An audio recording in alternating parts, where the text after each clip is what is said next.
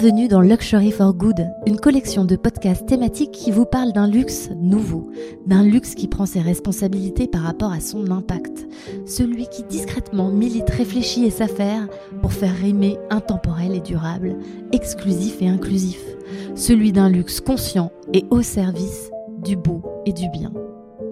Je m'appelle Céline Dassonville, fondatrice d'Etiwork, studio d'impact qui aime à écouter l'âme et l'histoire des marques pour éclairer leurs choix éthiques et écologiques. Chaque semaine, je donnerai la parole à des personnes au point de vue singulier qui œuvrent à donner une éthique, un sens, une raison d'être à leurs actions. Ils et elles vous partagent leur point de vue, leurs convictions pour vous permettre de définir un luxe qui vous va bien et nous fait du bien.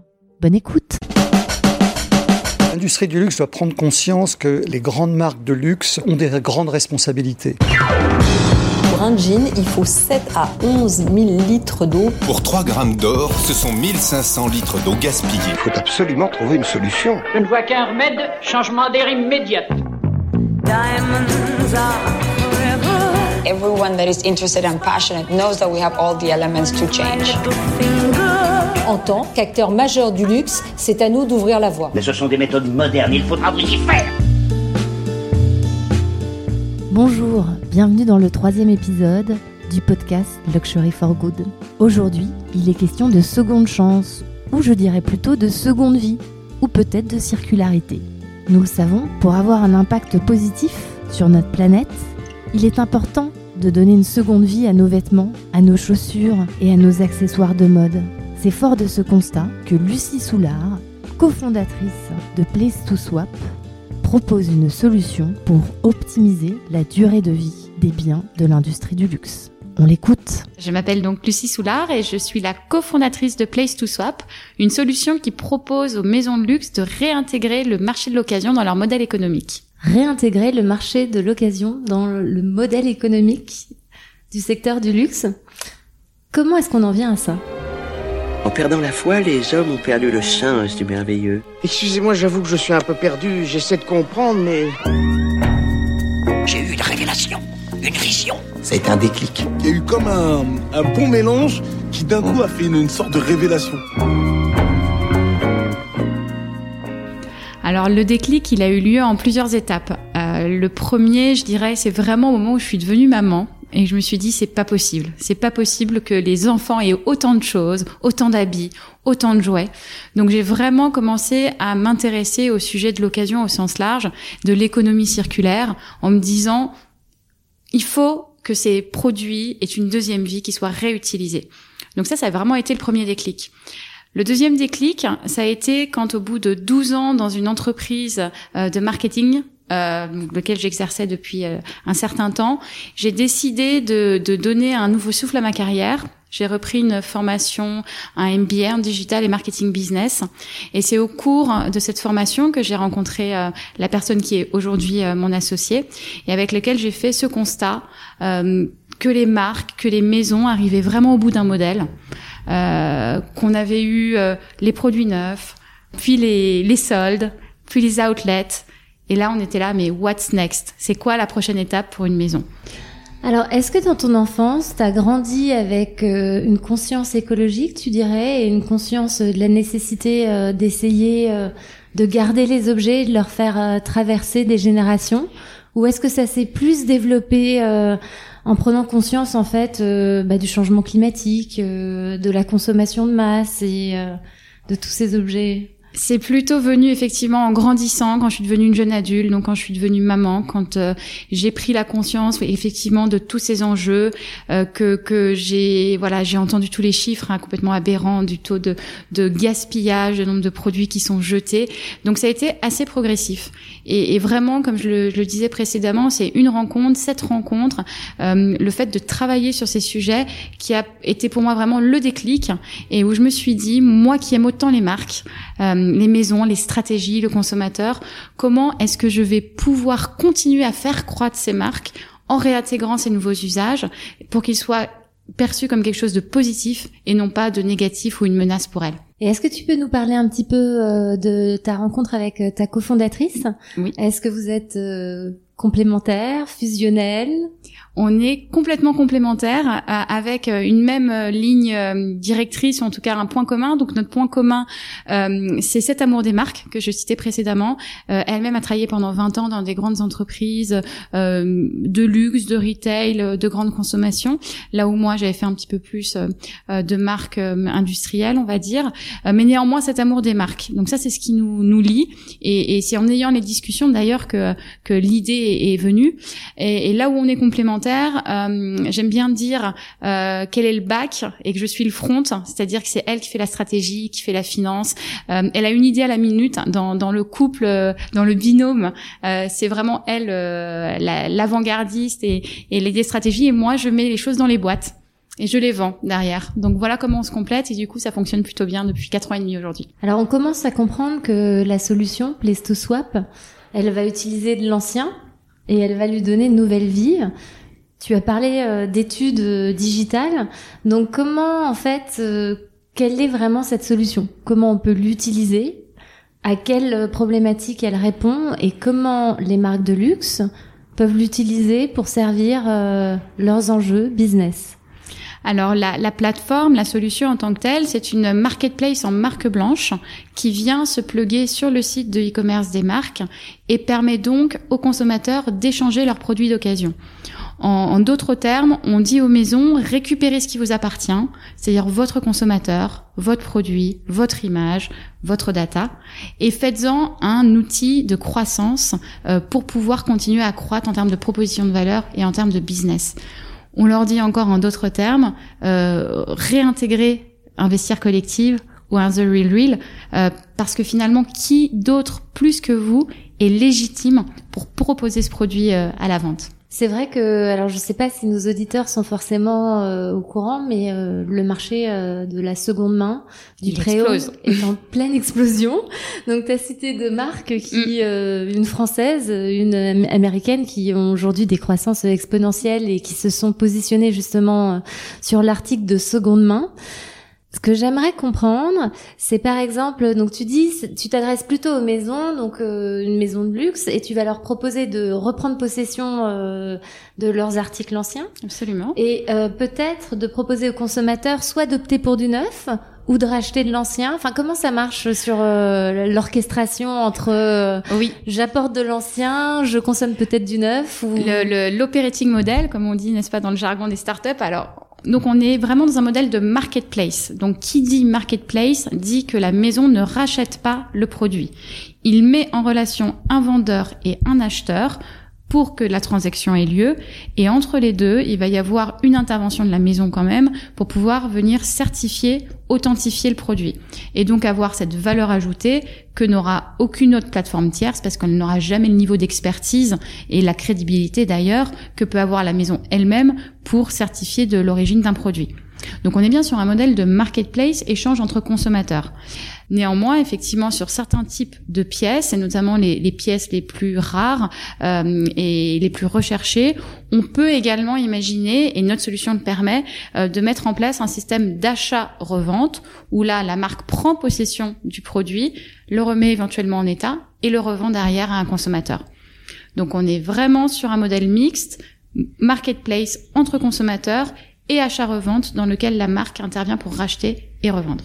Si je creuse un petit peu plus le mode de fonctionnement euh, de cette plateforme, euh, ça veut dire que euh, est-ce que je dois envoyer mon produit physique euh, de la marque pour le faire expertiser ou est-ce que l'expertise peut se faire à partir de photos euh, et euh, l'identification unique du produit? Alors le, le, modèle idéal serait de pouvoir faire effectivement tout sur photo ou à partir d'un code unique.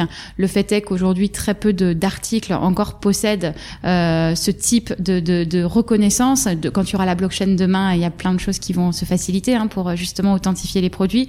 Donc aujourd'hui, dans 90% des cas, euh, le produit devra effectivement transiter par la marque, donc euh, par la maison, soit euh, en magasin si elle a tous le, les moyens opérationnels d'opérer cette certification en magasin, soit dans des, des lieux de, de réparation ou de SAV dédiés dans lequel l'expert pourra intervenir. Donc on est encore aujourd'hui dans 90 à 95% des cas sur un modèle où il y a un envoi effectivement à faire intermédiaire euh, à, la marque. Au niveau de votre existence, vous êtes encore euh, toute jeune. Mhm. euh, ça fait combien de temps euh, que entre l'idée, oui, la levée, oui, la com? Alors, on a sur le papier 4 ans et demi, donc on n'est plus si jeune, mais dans les faits, on a été très avant-gardiste pour le coup et peut-être même un petit peu trop parce qu'on a dû faire énormément les deux premières années d'évangélisation. Je vous assure que les premières fois on a été tapé aux portes des grandes maisons et qu'on a commencé à parler euh, du marché de l'occasion, on nous a un peu regardé comme des ovnis. Euh, là où aujourd'hui les choses sont beaucoup plus évidentes et donc qui nous prouvent qu'on avait raison, il y a quand même eu ce gros travail d'évangélisation. Donc euh, on, a commencé ce travail, on a également lancé nos premiers POC et nos premières solutions chez des marques beaucoup moins haut de gamme. Pour prouver le concept, hein, le fameux POC. Euh, et aujourd'hui, fort de, de, la signature de six grosses marques, donc principalement en e-commerce et dans la mode, euh, on va dire mass market et, euh, et luxe accessible, on s'adresse aux, enfin en tout cas, on cible euh, ces maisons de luxe et parce qu'on est convaincu, intimement convaincu que c'est là où la proposition de valeur est la plus forte sur ce marché de l'occasion. C'est là où encore encore, je reprends l'exemple, mais personne mieux que la maison n'est crédible et n'est légitime pour certifier un produit. C'est ce qu'on fait depuis très longtemps euh, dans l'automobile.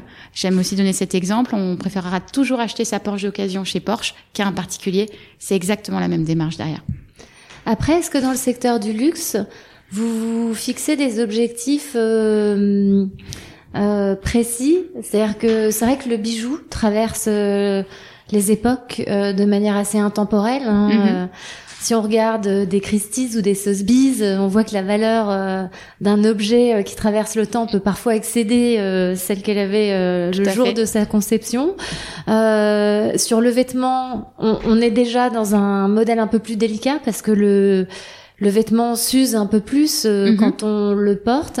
Donc, est-ce que vous vous êtes dit, euh, je sais pas, on va plutôt du côté de la joaillerie, du côté euh, des vêtements pour bébé, parce qu'au début c'était euh, tout à fait, c'était notre cœur de cible. Bah, en fait, toutes les verticales sont intéressantes, mais ont des problématiques un tout petit peu différentes. Donc, effectivement, la cible enfant est évidente avec le taux de renouvellement qui est très important.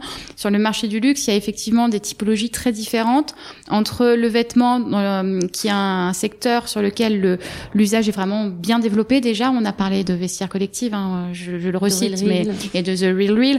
C'est un usage qui est très développé. Euh, là où euh, il est pour le moment un peu moins euh, sur le bijou parce qu'il y a justement une notion de de remise en état ou de certification euh, qui est beaucoup plus importante. Donc c'est là où le fait d'avoir des offres différenciées, donc je le redis en site aussi direct pour des produits qui nécessitent peut-être moins de certification, type euh, les vêtements ou euh, des sacs à de valeur moindre. Euh, à l'inverse, on est obligé d'avoir des certifications sur des produits plus complexes, type le bijou, type la montre, exactement. Et, et l'une des autres propositions et, des intérêts, des bénéfices à, à faire appel à nous pour avec la solution, c'est que ça permet également à des horlogers, à des joailliers de reprendre la main avec leur consommateur final, parce que très souvent, ce sont des maisons qui ont perdu le lien avec le consommateur parce qu'elles sont principalement avec des wholesalers dans leur distribution. Et donc là, proposer ce service au sein de la maison leur permet de ramener précisément le consommateur chez eux et donc le connaître, chose qu'ils ne maîtrisent pas du tout aujourd'hui. Donc c'est à la fois un programme de CRM et à la fois un business model de par lequel euh, une maison euh, de luxe va pouvoir se réapproprier euh, ses anciennes créations, peut-être les remettre en état et les revendre, mhm. ou euh, inciter à l'achat de produits nouveaux en donnant un prix, si je comprends bien, enfin une, un ah. prix d'achat sur l'ancien au bénéfice du neuf. Voilà, en fait, si on reprend la liste des bénéfices, donc on, on, a cité la fidélisation et la reprise en main ou la connaissance de la cible que parfois du consommateur final que parfois on ne connaît pas du tout. Donc effectivement, un aspect reprise en main de l'image qui est loin d'être anecdotique hein, pour des maisons de luxe, parce qu'aujourd'hui, euh, même sur les plateformes les plus élaborées, parfois le produit est vraiment maltraité. Et pour en avoir discuté avec plusieurs euh, maisons, c'est un sujet qui, qui les chiffonne particulièrement. Donc on retraitera forcément mieux l'image. Euh, euh, quand on sera internalisé parce qu'on aura accès à la fiche produit du produit neuf par défaut. Donc on pourra forcément proposer des choses beaucoup plus belles et beaucoup plus abouties. Euh, il y a un intérêt financier effectivement avec un système de bon d'achat où en échange de sa transaction d'occasion, je vais récupérer un bon d'achat qui me permettra de racheter un produit neuf derrière. Et euh, last but not least, et j'ai envie de dire, cette notion de sustainability et vraiment de d'allongement de, la durée de vie du produit qui est aujourd'hui plébiscité par les consommateurs en particulier par les millennials. C'est leur manière de faire, c'est leur manière de consommer. Et donc, nous, on leur dit, ben, c'est maintenant qu'il faut les récupérer parce que c'est votre consommateur de demain. On a accueilli d'ailleurs euh, euh Héloïse Abelard, mhm. qui, euh, du coup, a créé un, une proposition de valeur sur la joaillerie qui euh, ne passe que par le rachat de bijoux anciens qu'elle remonte et qu'elle ah, ben voilà, je suis pas de, de l'upcycling différencié qui est très intéressant. Donc on voit que ce marché se développe et que c'est vrai que euh, tout ce qui est, en tout cas dans l'horlogerie et la joaillerie, se prête euh, très très bien. Absolument. Euh, au, au, recyclage et, et à la, au transfert d'ownership. Euh, Aujourd'hui, sur ton marché, euh, quels sont les freins que tu rencontres pour réussir à convaincre des marques de vous faire confiance? La principale, euh, ouais, la, principale objection, hein, qui, est, qui est celle que j'ai depuis le premier jour, c'est vraiment celle de la cannibalisation. On a peur aujourd'hui, en, en, en, vendant à la fois un produit neuf et un produit d'occasion, euh, de cannibaliser son offre euh, de neuf. Alors à cela, j'ai plusieurs réponses. Déjà, euh, notre euh, notre solution, encore une fois, donc on est une marketplace et on est un site dans le site, donc on a un espace dédié au sein du site à cet échange. Donc en aucun cas, on a un produit neuf et un produit d'occasion qui cohabitent. On n'est pas sur un modèle type euh, bah, la Fnac sur un tout autre sujet où on voit un produit neuf et le même d'occasion à côté. Donc ça diminue le risque. Au-delà de ça, euh, on dit que le vendeur et l'acheteur d'occasion sont deux personnes différentes. Euh, le vendeur d'occasion, c'est quelqu'un qui est amoureux de la marque, qui a les moyens à la base d'acheter un produit neuf et qui va revendre pour racheter derrière. Là où l'acheteur est quelqu'un qui aime la marque mais n'a pas forcément les moyens de l'acheter en première main, il va donc rentrer entre guillemets par la petite porte. Mais là aussi, c'est une promesse que j'ai pas citée tout à l'heure. Ce qui est très fort, c'est de voir que 10% des gens qui rentrent par une marque par l'occasion, sont susceptibles de racheter un produit neuf dans les six mois qui suivent. C'est pas moi qui le dis, c'est Bain. Donc quand c'est Bain, généralement on les croit. Euh, et donc c'est un autre enjeu également de capter euh, ce vendeur d'occasion. Donc la cannibalisation, alors on peut pas dire qu'il y en aura pas, mais ce qu'on dit, c'est que les deux, les deux marchés cohabitent déjà, que ce marché de l'occasion, il croît de 12 à 15% par an, c'est faramineux. On parle de 25 milliards de dollars aujourd'hui, de 35 milliards de dollars en 2024. Donc, de fait, ce qu'on dit aux maisons, c'est que s'ils ne s'emparent pas de ce phénomène maintenant, il va se passer exactement la même chose que ce qui s'est passé avec le e-commerce où ils n'ont pas voulu voir la, la, vague arriver et du coup bah, la, la digitalisation s'est fait parfois au forceps, a fortiori avec ce qui s'est passé euh, cette année. Donc on leur dit c'est exactement la même chose. Demain, c'est la manière de consommer des gens. Donc si vous ne le faites pas maintenant, vous allez vous faire doubler par d'autres. Je crois d'ailleurs que Richemont a racheté Watchfinder, mhm. une plateforme de revente euh, de montres euh, d'occasion. Donc on voit qu'en tout cas il y a un intérêt et que c'est vrai que le garder en tout cas dans le périmètre euh, des valeurs de la marque, ça peut apporter aussi beaucoup à ces acteurs du luxe. Il y a un point moi qui me m'interpelle, c'est ce sujet de la certification et de la traçabilité, c'est-à-dire comment assurer que finalement l'objet d'occasion qu'on propose, il est en bon état et comment euh, lui fixer un prix? Alors, du coup, il y a deux demandes différentes. Euh, sur la partie prix, l'intérêt justement de pouvoir internaliser euh, l'offre permet d'avoir un regard sur le prix neuf et donc de pousser par défaut une recommandation de prix du, du produit d'occasion. Chose que ne pourra jamais faire une plateforme tierce parce qu'elle ne connaît pas le prix du produit neuf à la base. Donc, reprendre en main et intégrer ce marché, c'est une première réponse au fait de maîtriser le prix du produit qui est vendu sur la plateforme. Sur la partie certification, comme je l'évoquais euh, déjà auparavant, euh, aujourd'hui la seule personne euh, qui est légitime à certifier, c'est la maison, c'est la marque, c'est l'expert de la marque. Donc tant qu'on n'aura pas d'autres outils digitaux, donc type blockchain, mais qui nécessiterait que tous les produits aient un certificat blockchain dès leur création, ce qui est loin d'être le cas aujourd'hui, Aujourd'hui, tant que ce modèle n'existe pas, la seule manière de faire, la seule barrière, c'est que ça soit la marque et personne d'autre qui certifie son produit. Il y a eu un cas euh, de jurisprudence l'année dernière, vous avez peut-être entendu parler, où un produit Dior euh, vendu 4 ou 4 000 euros de mémoire sur une plateforme tierce qui avait été soi-disant expertisé par les meilleurs experts de la plateforme était en réalité un faux très bien euh, limité, mais tellement bien limité qu'il est passé vraiment au, travers des mailles du filet.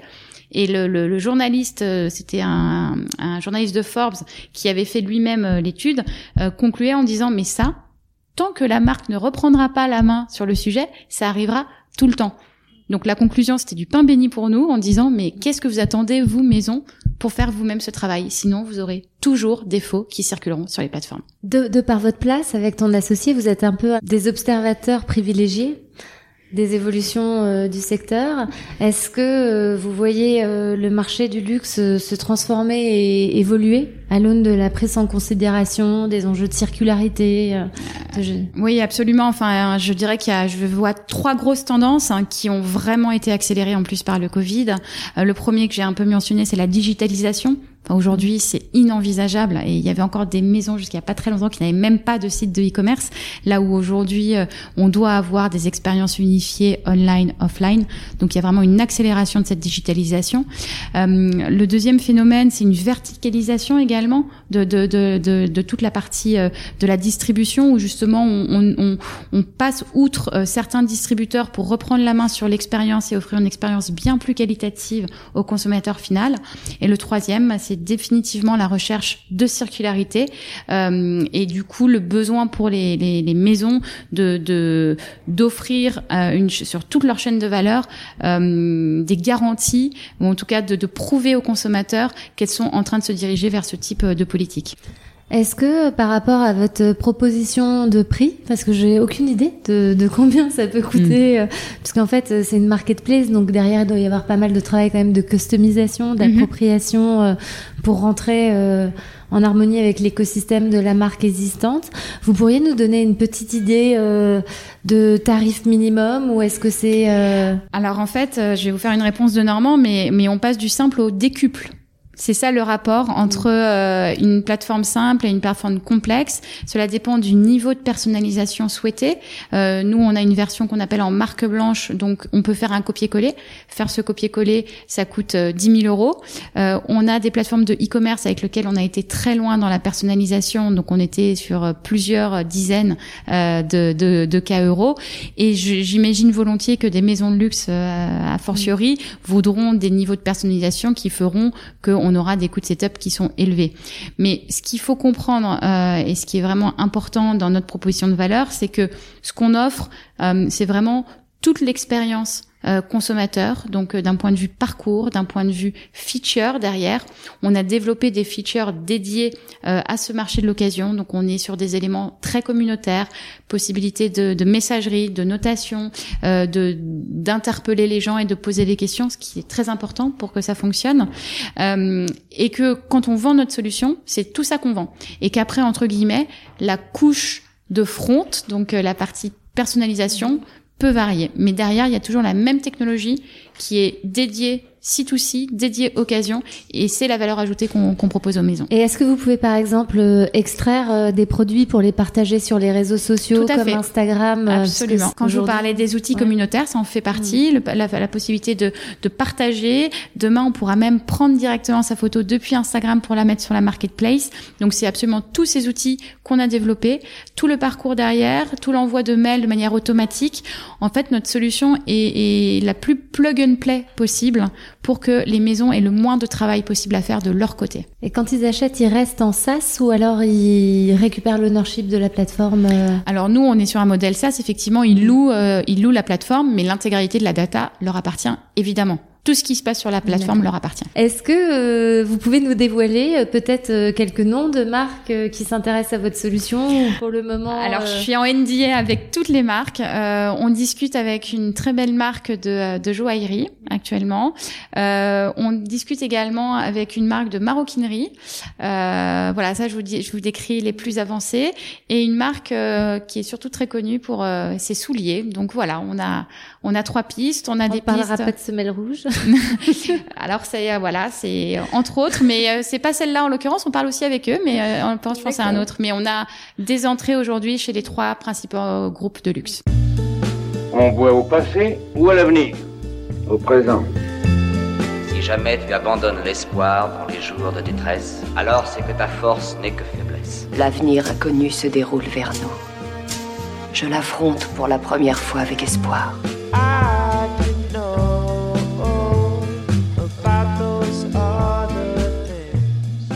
Je reviens sur euh, le sujet que je maîtrise le plus, de la sustainability. Encore une fois, euh, c'est la demande du millennials aujourd'hui. On regarde l'étiquette beaucoup plus qu'on ne le faisait avant. Ça devient un vecteur, un driver dans l'acte d'achat.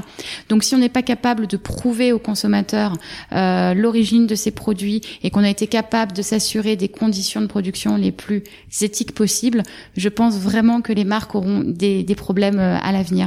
Donc pour moi, euh, ce sujet de circularité, a fortiori dans la mode, qui est quand même bien pointé du doigt sur ces sujets-là, est un vrai, vrai enjeu. Et, et tout le, euh, le challenge et ce qui fait la beauté de, la chose aussi, c'est de se dire qu'on va continuer à croître en intégrant ces notions de sustainability. Et est-ce que votre plateforme, elle permet justement de porter ce discours de sustainability? C'est-à-dire que est-ce que euh, si les montres ou les produits ont des garanties, euh, je pense, je sais pas, au Fairmind, au aux labellisations qu'elles peuvent avoir Est-ce que votre plateforme permet de les valoriser et de Alors absolument, nous sommes nous-mêmes Bicorp, donc on a là ce, label qui est donc un label très reconnu euh, dans le domaine de la RSE et donc euh, en tant que, que, que hum, plateforme Bicorp, on a bien à cœur évidemment de pouvoir euh, faire profiter de ce label également avec les clients avec lesquels nous travaillerons.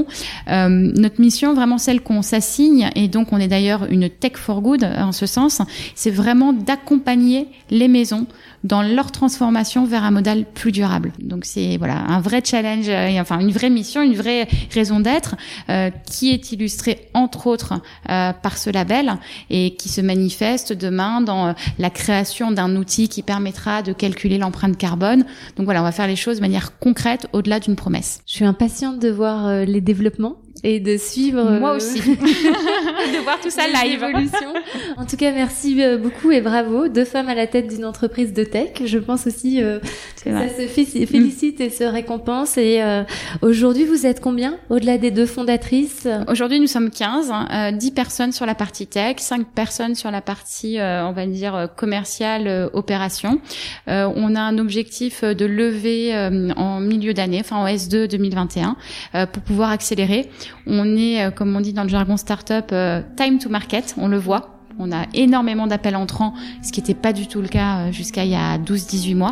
Euh, donc voilà, besoin d'accélération pour pouvoir déployer beaucoup plus rapidement et dans plus de marques. Et donc le rêve de 2021, avoir cette première marque de luxe. eh ben on est tout cœur avec toi. Merci, Merci beaucoup. C'est déjà la fin. Si cet épisode vous a plu, n'hésitez pas à laisser plein d'étoiles, à partager un commentaire sur la plateforme à vous abonner grâce à votre application de podcast préférée. Contactez-nous aussi, Etiwork, si vous êtes porteur de solutions et vous voulez, avec nous, œuvrer à l'émergence d'un luxe plus durable, plus engagé, plus responsable, qui milite pour un meilleur impact social et environnemental. Etiwork.com, on vous attend.